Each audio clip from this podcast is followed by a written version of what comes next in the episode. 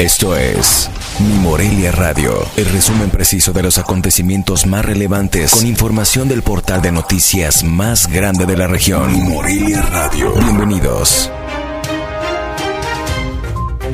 Bienvenidos al resumen informativo de este miércoles 15 de diciembre de 2021.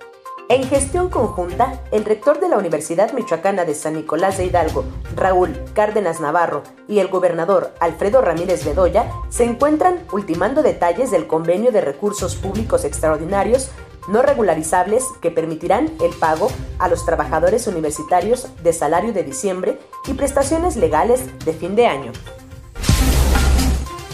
Representantes del Foro Michoacano de Profesionistas acudieron esta mañana al Congreso del Estado, en donde lo recibió la diputada presidenta de la mesa directiva, Adriana Hernández. Luego de la reunión con los profesionistas, la diputada explicó que acudieron al Poder Legislativo a ofrecer su experiencia con el fin de contribuir a tener iniciativas de ley más robustas y le externaron su preocupación porque 6 de cada 10 profesionistas deben salir del Estado para ejercer su carrera.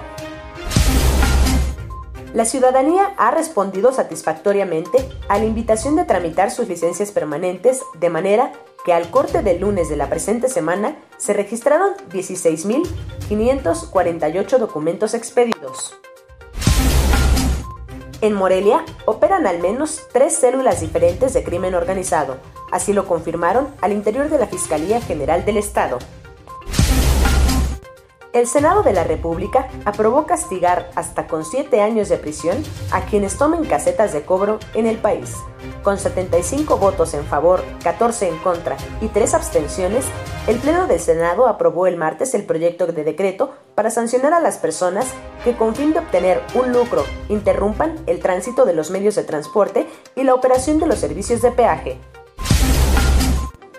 Aunque la gratuidad de la educación está estipulada en artículo 3 constitucional, para la secretaria de Educación en el Estado, Yarabí Ávila González, las cuotas de cooperación por parte de los padres de familia deben regularizarse y transparentarse, lo que resulta contrario a la invitación de denunciar esta práctica que lo promovía en anteriores administraciones. Actualmente hay en Michoacán 7.295 personas privadas de la libertad, de acuerdo con la última encuesta nacional de población privada de la libertad realizada por el Instituto Nacional de Estadística y Geografía.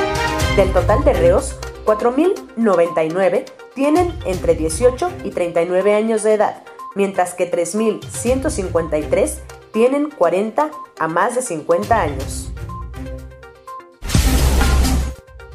En lo que va de la actual administración estatal, se han atendido en promedio hasta 50 casos a la semana de violencia contra la mujer en la dependencia del Estado y en los centros al interior de la entidad, informó la titular de la Secretaría de Igualdad Sustantiva y Desarrollo de la Mujer, Tamara Sosa Alanís. Informó desde Morelia, Michoacán, Cintia Arroyo. Esto fue Mi Morelia Radio. Te invitamos a que estés siempre bien informado. www.mimorelia.com Mi Morelia Radio. Hasta la próxima.